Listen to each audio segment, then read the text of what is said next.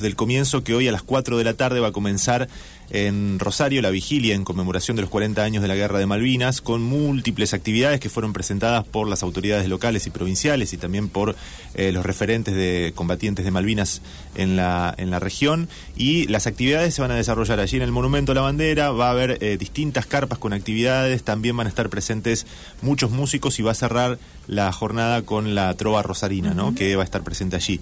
Pero bueno, para hablar de estas actividades y también por esta fecha tan especial, estamos aquí y agradecemos muy especialmente la visita en los estudios de la radio de Rubén Rada, excombatiente de Malvinas, presidente de la Confederación de Veteranos de Guerra de Argentina y de la Federación de Veteranos de Guerra de Santa Fe. Rubén, gracias por venir a la radio. ¿eh? No, gracias a ustedes, buen día a todos, saludo a la audiencia y bueno, a todo el equipo de la radio. Bueno, sabemos que es una jornada muy especial, que están preparando las actividades, ¿cómo vienen? El... Sí, te sumo también algo que ayer lo probamos con el rector de la universidad, que impresionante, que son siete minutos en una pantalla eh, semicircular, eh, gigante, donde vos con un, con un auricular y música de, de las islas, o sea, la naturaleza, eh, te transportás durante siete minutos a las Islas Malvinas y es bastante emocionante. Y lo más importante, como dijo un amigo mío, sin pasaporte. Claro. Claro. Eh, es una jornada y eh, un día muy especial. Este 2 de abril eh, son 40 años de, la guerra de Malvinas y hay como una también importancia en esta vigilia, en esta espera del 2 de abril. Nos gustaría mm, preguntarte, digamos, cómo recordás justamente la semana previa que el 2 de abril de 1982, digamos, cómo te encontraba vos y qué, qué podés decirnos de aquella época. Mira, yo estaba de baja yo, eh, ayer lo conversábamos y, es importante decirlo porque yo el 30 de marzo estaba en la Plaza de Mayo. Fui a pedir paz, pan y trabajo. Un compañero lo matan. Eh, en esa época los caminos hidrantes tiraban pintura colorada. Yo tenía que tomar el tucumano para volver, que salía a las 7 de la tarde en esa época los militares te paraban en la estación, estábamos todos pintados, entonces nos fuimos a San Telmo y nos quedamos dos días lavándonos la ropa en la casa de unos compañeros y me tomé el primero, el tucumano, a las 7 de la tarde para Rosario. Llegué el 2 de abril. Me levanto la mañana, va, me despierta mi mamá la mañana diciendo, levantate que recuperaron las Malvinas. Y a los 20 minutos aparece un camión del ejército diciéndome, buscándome, la reacción de una madre salió con la escoba, lo quería echar. Pero bueno, es típico una madre. Y el tipo no sabía qué hacer. Dice, lo buscamos a Rada y, me dice, tomá, mirá, acá tenés una cédula de llamada, es obligatorio que vos podés subir a cualquier transporte y tenés que volver a Monte Casero Corriente, donde yo había hecho la... Yo me fui con los correntinos, Malvina. Y esto es importante, y hoy creo que lo vamos a señalar. Me trajo mucho problema a mí, eh, como le trajo a muchos de los veteranos de guerra pero estamos orgullosos porque a 40 años todo cambió. Todo cambió. Comprendieron que era una gesta. La entendieron. Y se debe al gran trabajo que hicieron todas las organizaciones de veteranos de guerra del país, tratando de aclarar el tema. Yo cuando tomé esa decisión pensé entre mi ideología y la patria. Yo elegí la patria, aunque me trajo problemas. Mira, nosotros siempre decimos que salvando el monstruo que es, uno de los más grandes, que, que cuando tuvo un ratito de tiempo creó la bandera porque hizo 10 millones de cosas más, no, no, no, no da un reflejo a nosotros porque él era civil, Manuel. Manuel era civil. Y se puso una chaquetilla y se complicó la vida. Yo era civil, yo no fui a ningún colegio militar, yo era un soldado, era hijo de un trabajador. Y cuando elegí la patria y no la ideología, me compliqué la vida también, porque fueron años duros donde nos guardaron, nos encerraron. Y cuando volví de la guerra, como todos mis compañeros, por criticar la actuación de la cobardía de muchos jefes, la falta de armas, pero también la valentía de muchos oficiales, también porque hay que reconocerlo. ¿eh? Aviadores, hay un rosarino que se tiró con el avión y todo arriba de un buque porque no tenía más munición. ¿eh? Y tenía 23 años. eh, por criticar, por contar, por decir, yo era zurdo. Vino la democracia y terminé siendo facho. Siguieron los gobiernos y era loco. Y yo lo único que quería aclarar, que la guerra de Malvinas no era solamente la guerra de un borracho, eran los recursos naturales que no se venden, no se entregan ni se privatizan y que pertenecen al pueblo. Por supuesto, por supuesto, y lo hemos dicho, me parece que fuimos coherentes durante estos 40 años, que la guerra es un error y un horror. Y cuando estamos viendo lo que ocurre en Europa, ¿eh? y haciendo un paréntesis, porque yo soy sudaca, ellos son del primer mundo y tienen una guerra cada 20 años, son económicas. Las guerras son económicas. Y en el medio queda el costo humano. Y bueno, nosotros somos lo que sobró de la guerra. Pero ¿qué pasa? Siempre hay gente que atenta, hay que desmalvinizar, no conviene.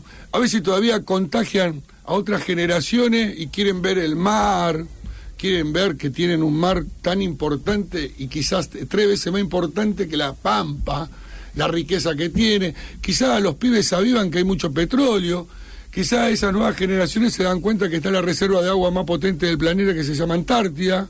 ¿eh? Entonces hay que desmalinizar, hay que sacar a los héroes del lugar. Yo no soy héroe, mis compañeros que cayeron, o ese piloto, no hay que hacerlo figurar, que no se enteren que un tipo se tiró con el avión y todo para, para pegarle a un buque inglés. Eh, no hay que contar que hubo soldados como lo hubieran hecho los chicos de ahora, ¿eh? que fueron al frente y tiraban y tiraban que los propios libros ingleses ¿eh? reconocieron. ¿eh? Se prendían como abrojo en el combate, dice el libro de Jerry Moore. Escuchábamos gritos detrás de la montaña, pensábamos que había indios. La inteligencia británica nos avisa que se llama Zapucay, grito de guerra correntino. Y están saliendo con los cuchillos en mano. Bueno, todo eso había que olvidarlo. Entonces había que decir que éramos fachos, que éramos zurdos, porque después contagia, pero no para que vayan a una guerra, sino para defender lo nuestro, ¿eh? para defender lo que nos pertenece. Y por supuesto que el camino es la diplomacia.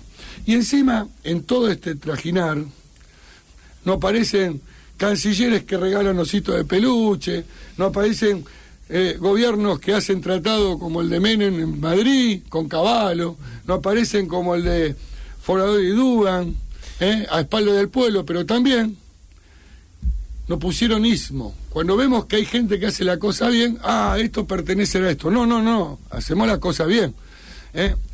No podemos comparar lo que fue la gestión de Néstor Kinder en el mundo ¿eh? haciendo valer lo que era Malvina. Hasta los chilenos votaron a favor con el trabajo que había hecho Néstor Kirchner. Como tampoco no olvidamos que un presidente que lo golpearon y lo sacaron del poder los milicos, que le llamaban tortuga, ¿eh? fue el que gracias a él, hoy, todos los años Argentina en los foros internacionales pide las Malvinas y se llamaba el presidente Ilia. Entonces, no somos ni ilianos, no somos, nosotros sabemos lo que somos, pero en el tema Malvina es una cuestión de Estado. Eh, ahí estabas hablando también de, cómo fueron los distintos gobiernos, pero me gustaría preguntarte sobre la, sociedad argentina, cómo fue tomando el tema, cómo se sintieron ustedes, eh, si eh, se sintieron acompañados, ah, hubo un periodo donde la gente no los reconoció más o menos, ¿cómo lo vivieron eso? El comienzo, el retorno, por ahí, pero, ¿cómo es que se dice? No, no, no se comieron el caramelo. Ah el pueblo mío, yo sé, venían de ocho años de una dictadura, todos, feroz, la más sanguinaria, una guerra, los índices de ocupación, un Martínez de O que había explotado el aparato productivo del país, lo había destrozado, endeudado, con una diferencia. Hoy somos soberanos y podemos salir a la calle. En esa época que va a salir a la calle te pegan un tiro. ¿eh? Sin trabajo, pobreza y le ponen una guerra encima. Cuando volvimos, yo lo entiendo, mi pueblo estaba choqueado. Mi pueblo cuando hace el análisis, eh, o cuando hace el, el, eh, el, duelo después de tanta sangre, tanta muerte, mi pueblo agarra la mano y en esa bolsa donde estaba Galtieri, Videla y tantos otros, nos saca y dice, no, no se equivoquen, son los soldados, son los hijos de los trabajadores. Yo a mi pueblo le debo todo. Mirá, yo tengo una pensión buena, tengo un servicio de salud. Yo agradezco la ley, el decreto, pero el que me la paga es mi pueblo, que paga impuestos y se levanta toda la mañana a trabajar. Y cuando nos dan un beneficio yo lo escucho. Piden que le den, que le den más. Y cuando desfilo o cuando me presento en un lado, yo sé cómo me abraza y cómo me besa. Mi pueblo no es el problema, mi pueblo fue el poder en diferentes momentos de la historia argentina. Pero, ¿sabe qué? Hablamos de Belgrano. A nosotros nos pasó la décima parte de lo que le pasó a Belgrano. ¿Eh? También mencionabas mucho a las eh, a las nuevas generaciones y me gustaría eh, conocer cuál es el mensaje que les dan, digamos, como excombatientes a, a las nuevas generaciones o, o qué podrían eh, rescatar como lo más importante para transmitir a las nuevas generaciones. Mira, nosotros vemos, damos muchas charlas en facultades, escuelas. Hay una sede en Malvinas. y los pibes son geniales, la tienen re clara. Mm. ¿eh? Lo que lo que nosotros le decimos es que sean grandes estudiantes, grandes maestros, grandes obreros, grandes empresarios, que juntos, ¿eh? ellos son los que la van a traer de vuelta. A la Malvinas y a muchas cosas que le robaron al pueblo argentino. La guerra es un error y un horror, hace 40 años que lo decimos, ¿eh? pero que hay que defender varias soberanías, no solo la de Malvinas. La del plato de comida en la mesa de un trabajador, la de la industria nacional, la de la universidad pública, la escuela pública. Hay mucha soberanía que no hay que perderla. ¿eh? Y que en algún tiempo yo no creo que la vea. Es inmenso el dinero que genera eso, porque eso es lo que nosotros decíamos, había que dar vuelta. No eran dos islas flotando, son un montón de cosas. Y, y que ellos las tienen algún día por la paz tratar de pelear y crear una un pueblo eh, más unido, que no hay grieta entre nosotros, eso es un invento. Mi grieta es con el imperio que me robó la isla y me robó un montón de cosas durante 200 años en América del Sur, no es eh, mi, otro argentino.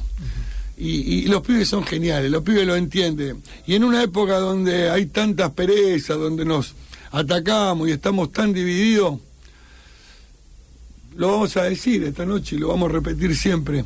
¿Por qué no nos fijamos en el espejo de Malvina? Mirá, nosotros por supuesto que es importante la ideología, hay que mantenerla, yo también la tengo, pero hay momentos trascendentes donde primero está la patria. Y también, en una mesa, podemos discutir un montón de veces, de un montón de cosas, pero en lo único que no hay discusión que las Malvinas son argentinas. Por supuesto, la forma, el método, la guerra, todo eso sí, pero no hay discusión que son argentinas. Entonces, usemos ese espejo ¿eh? para las cosas trascendentales de este país, unidos también, el espejo de Malvinas. Qué unidad, qué es unión, todo bajo la misma bandera. ¿eh? Ese, ese es nuestro legado. ¿Mm? Claro. Y después lo otro, seguiremos peleando, pero... Eh, eh, las cosas más inferiores. No, pensaba en esto que decías que ese es eh, su legado, que también a veces uno puede pensar o, se pensaba Malvinas como un mandato, ¿no? Como algo que había que recordar, que había que pensar. Y me parece interesante esto que destacás como legado, ¿no? Como eso valioso que hay que cuidar. Eh, sobre todo para las futuras generaciones, como bien decías, ¿no? Que el, el legado para las futuras generaciones, ¿cuál crees que es vos? que no son dos islas que son los recursos naturales, que hay que recuperarlos, y hay miles de ejemplos que vamos a estar hablando una hora, ¿eh? Eh, y que usarla a Malvinas como parte de la unión de todos los argentinos. Por supuesto que aparecen algunos traidores siempre, le pasó a todo el mundo. Uh -huh. Pero el 98% de los argentinos dice que, arge que son argentinas. Y a veces cuando voy a las escuelas yo no sé si perdí la guerra. Porque cuando veo un pibe de 6 años y le pregunto las Malvinas qué son, me dice son argentinas. Y esa guerra cultural los ingleses no la ganaron. Uh -huh. Yo perdí la batalla. Pero ese es el legado, hacer una Argentina grande. Mira, yo fui a pedir soberanía en un pueblo que no era soberano, ahora somos soberanos. Nos pasa de todo.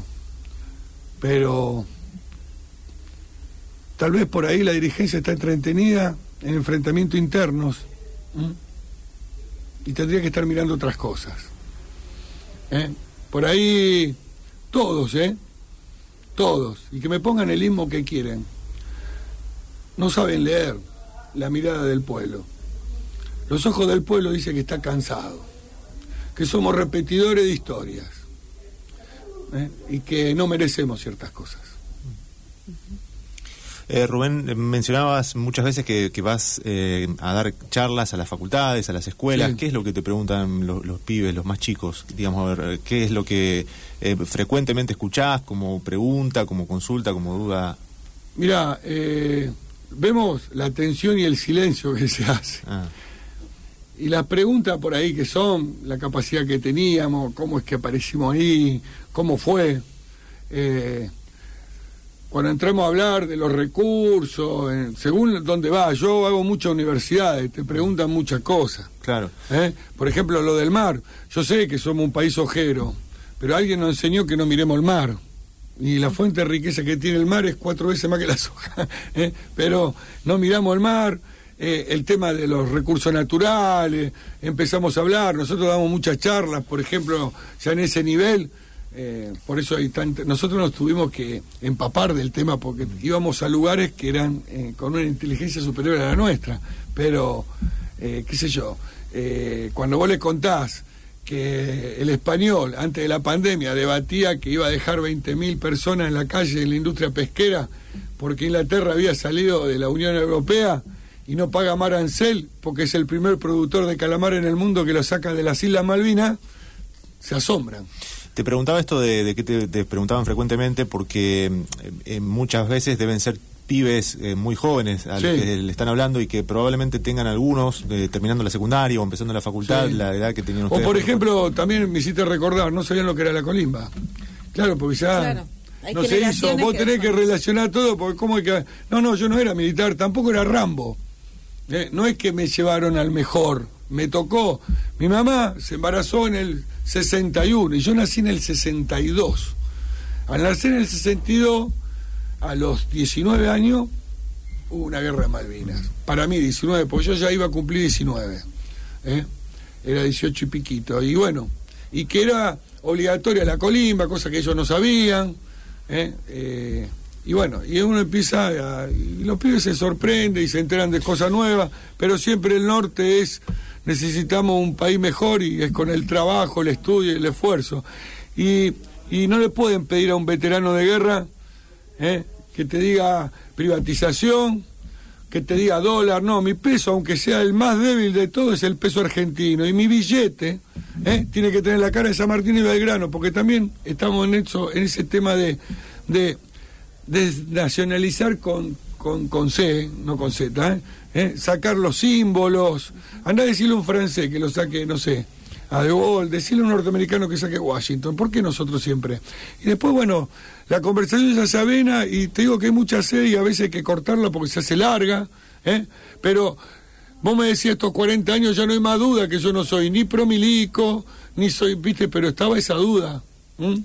Porque no entendieron, porque también los pensadores argentinos tienen parte al comienzo, ¿eh? Los pensadores argentinos eh, nos trataron como los chiquitos de la guerra, ¿viste? Y después el inglés salió un día y dijo, no, paren un cachito porque esto nos mataron como 300 tipos, ¿viste? Inundieron de todo. Pero bueno, eh, había... Somos Latinoamérica. Mm. Mira vos cómo es, y perdón que te voy a decir una cosa, yo siempre le quise ganar el inglés. Es, fue y será el enemigo. Yo perdí. Y por un lado, si yo ganaba, Alfonsín seguía en su oficina de Chascomú. Malvinas fue el último sacrificio de la juventud argentina para que volviera la democracia. Lo que nos dolió al principio, que nos trató mal la democracia que vino. Pero bueno, ya está, no hay rencor. Y el pueblo nunca me hizo nada.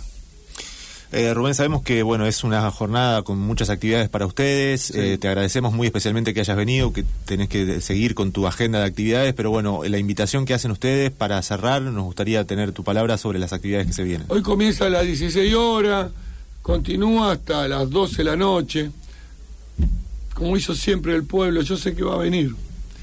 Que reviente, porque a las 12 de la noche se canta el himno y se hace el grito sagrado de siempre. Somos un pueblo de paz, pero devolveme lo que me robaste, porque las Malvinas son argentinas. y, va a haber músicos que siempre nos acompañan, en este caso, bueno, como cumple 40 años la trova, está Baglietto, eh, viene Lito Nevia, eh, sería importante que estén. A nosotros nos carga la pila, ya, ya estamos viejos, de pelo blanco, pelado, vamos a cumplir 60 años y nosotros con el pueblo tenemos un amor especial porque somos parte del pueblo, porque somos hijos del pueblo. Y, nos sentimos re bien si los vemos a todos, la carga de energía que tenemos y aparte vengan para decirle al mundo que son argentinas. Muy bien, Rubén, muchas gracias por, por, haber venido aquí a los estudios de la radio. Un gusto poder escucharte y bueno, ojalá que mucha gente participe hoy y los acompañe en esta vigilia. ¿eh? Gracias a ustedes por invitar y aguante la universidad pública. Ahí está, muy bien. Bueno, y sin cupo. Ahí está. Eh, Rubén Rada, excombatiente de Malvinas, presidente de la Confederación de Veteranos de Guerra de Argentina y de la Federación de Veteranos de Guerra de Santa Fe.